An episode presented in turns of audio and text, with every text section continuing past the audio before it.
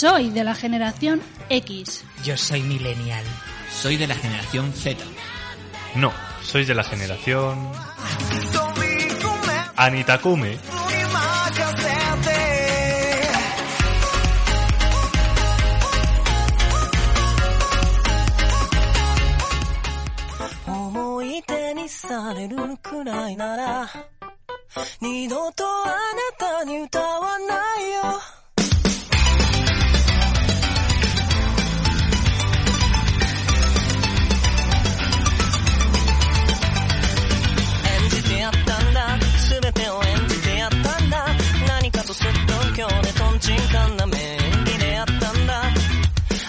¿Eres un amante de la cultura japonesa? ¿Quieres introducirte en ella? Pues recuerda bien esta sección, ya que conseguirás estar al tanto de las últimas novedades.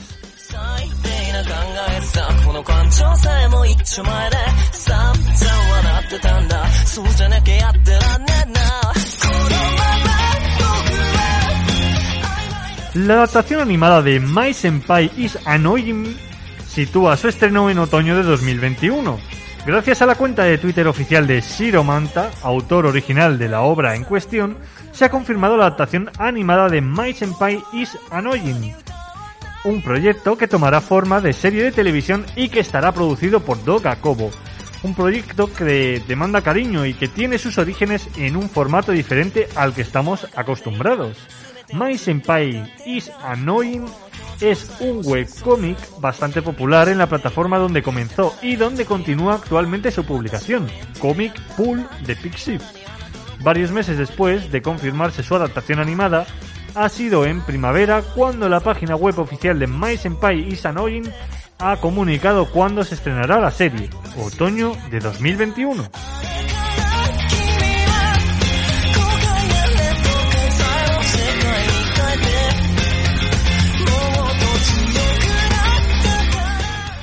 Yasuke, la epopeya samurái de Mapa, se estrenará en Netflix. La figura de samurái es intrínseca a la cultura del propio país nipón. Incontables proyectos de ficción han surgido a raíz del clásico guerrero japonés, de sus cruentas batallas y su férreo código de honor. Sus privilegios y estatus social se verían ampliamente reducidos con el paso del tiempo, hasta convertirse en un reducto de otra época y verse condenados a la extinción a partir de la restauración Meiji. Por lo general, casi siempre que se ha tratado de una figura en ficción, se ha ilustrado al clásico hombre de origen japonés, pero sin embargo hay excepciones a la regla.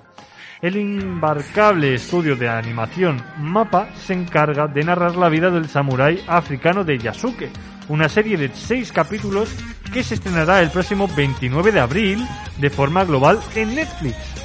El gigante de streaming, fiel a su plan de ampliar notablemente su catálogo de series de animación orientales, se nutre del talento de Lisian Thomas como creador, director y productor ejecutivo del proyecto.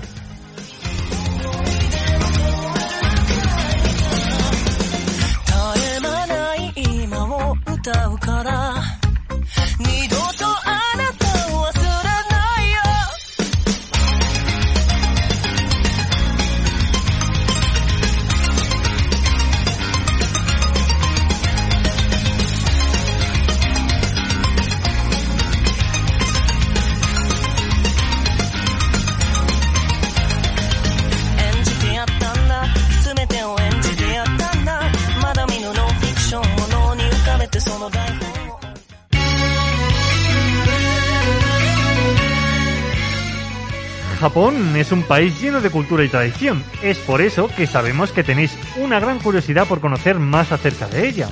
Así que a continuación os contaremos más acerca de esta increíble cultura.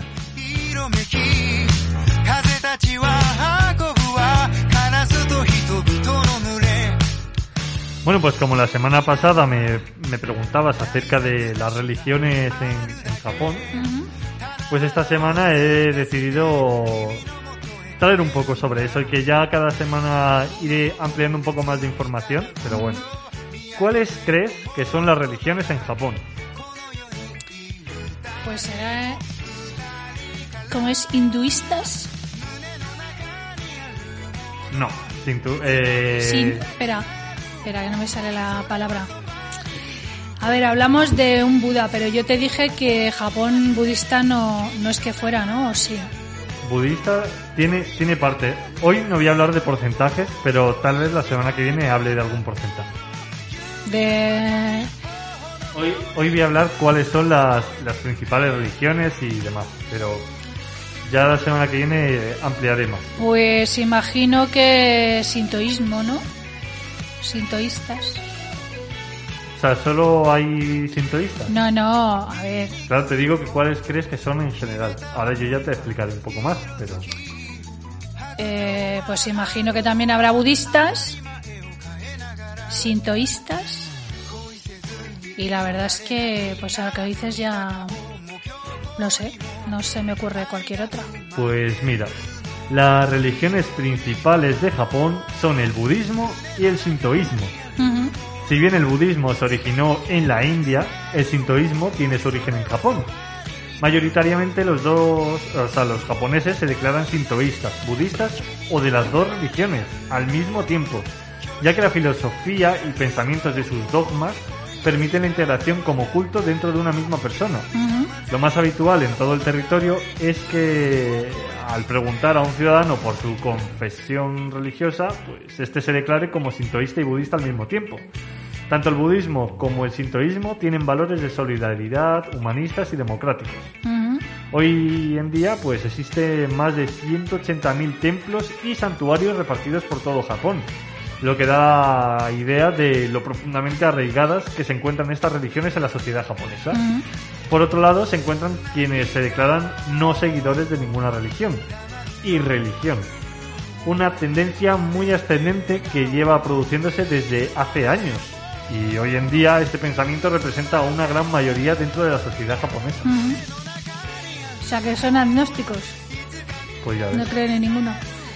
La y, gran ca- y- mayoría y ahora- católicos yo creo que habrá como dos, tres. Sí que en alguna ocasión, en alguna ocasión he, he llegado a decir que sí hay cristianos por allí, pero no. muy pocos, sé, muy pocos. claro. Yo creo que la mayoría son esos.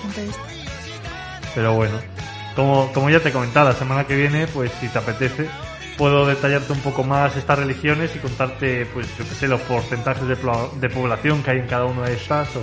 No, ¿en qué consisten? Me resulta curioso en qué consisten las, las religiones, sí. Pues mira, la semana que viene... Ah, pues fenomenal.「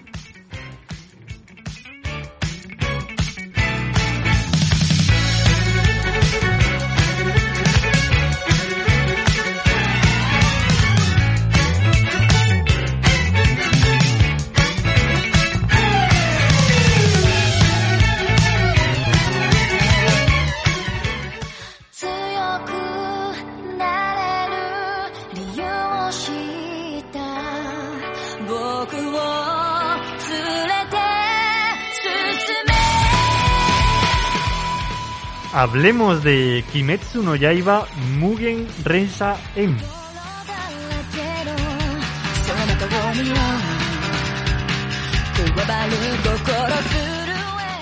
Después de que el pasado 23 de abril se estrenara en más de 200 cines españoles la esperada película del anime, ya se ha posicionado en la primera posición de la taquilla española en su fin de semana de estreno, con un box office que supera los 550.000 euros y más de 90.000 espectadores en las salas. Un éxito que además ha venido acompañado por el increíble, por la increíble apuesta de formatos de la cinta, que se ha presentado con opciones de versión original, subtítulos en español, versión en castellano y versión en catalán, en más de 200 cines y 526 pantallas, consiguiendo un promedio de 2.700 euros por copia.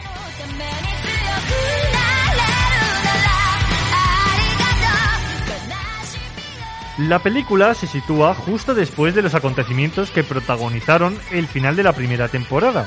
Tras completar el entrenamiento en la mansión de la mariposa, Tanjiro y sus compañeros se dirigen a su siguiente misión, el tren infinito, donde más de 40 personas han desaparecido en un periodo muy corto de tiempo. Tanjiro y Netsuko, acompañados por Zenitsu e Inosuke, se unen a uno de los espadachines más poderosos entre los miembros del cuerpo de matademonios, el Pilar de las Llamas, Rengoku, con el propósito de hacer frente al demonio a bordo del tren infinito.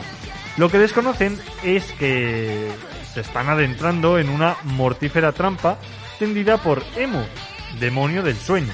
y una de las doce lunas demoníacas en un tren con destino a la desesperación.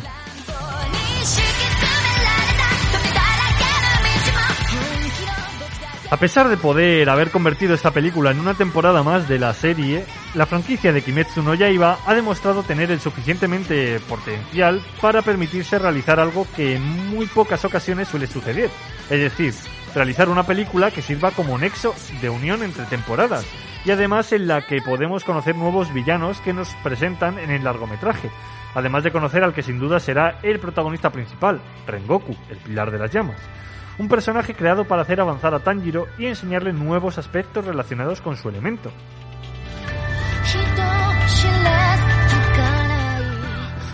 Lo que hace que Kimetsu no Yaiba Tren Infinito sea una gran película, además de ser una adaptación perfecta, ya que cuenta con una animación maravillosa y que en algunos puntos de la película vemos escenas que conviven en 2D y en 3D de forma casi imperceptible, por otra parte hace funcionar a todos sus personajes sobre el tablero de juego.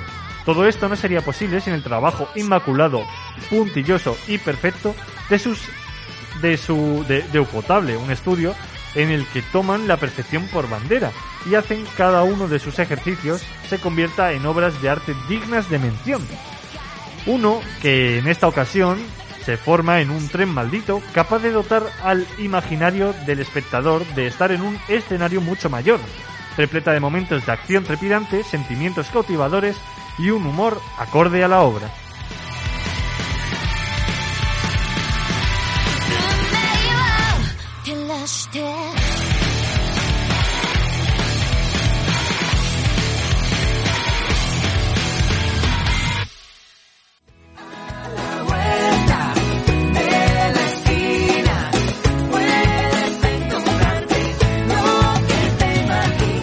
Soy Helu, me encanta el cine, el anime y me encantas tú. Así que acompáñame en A la vuelta de la esquina.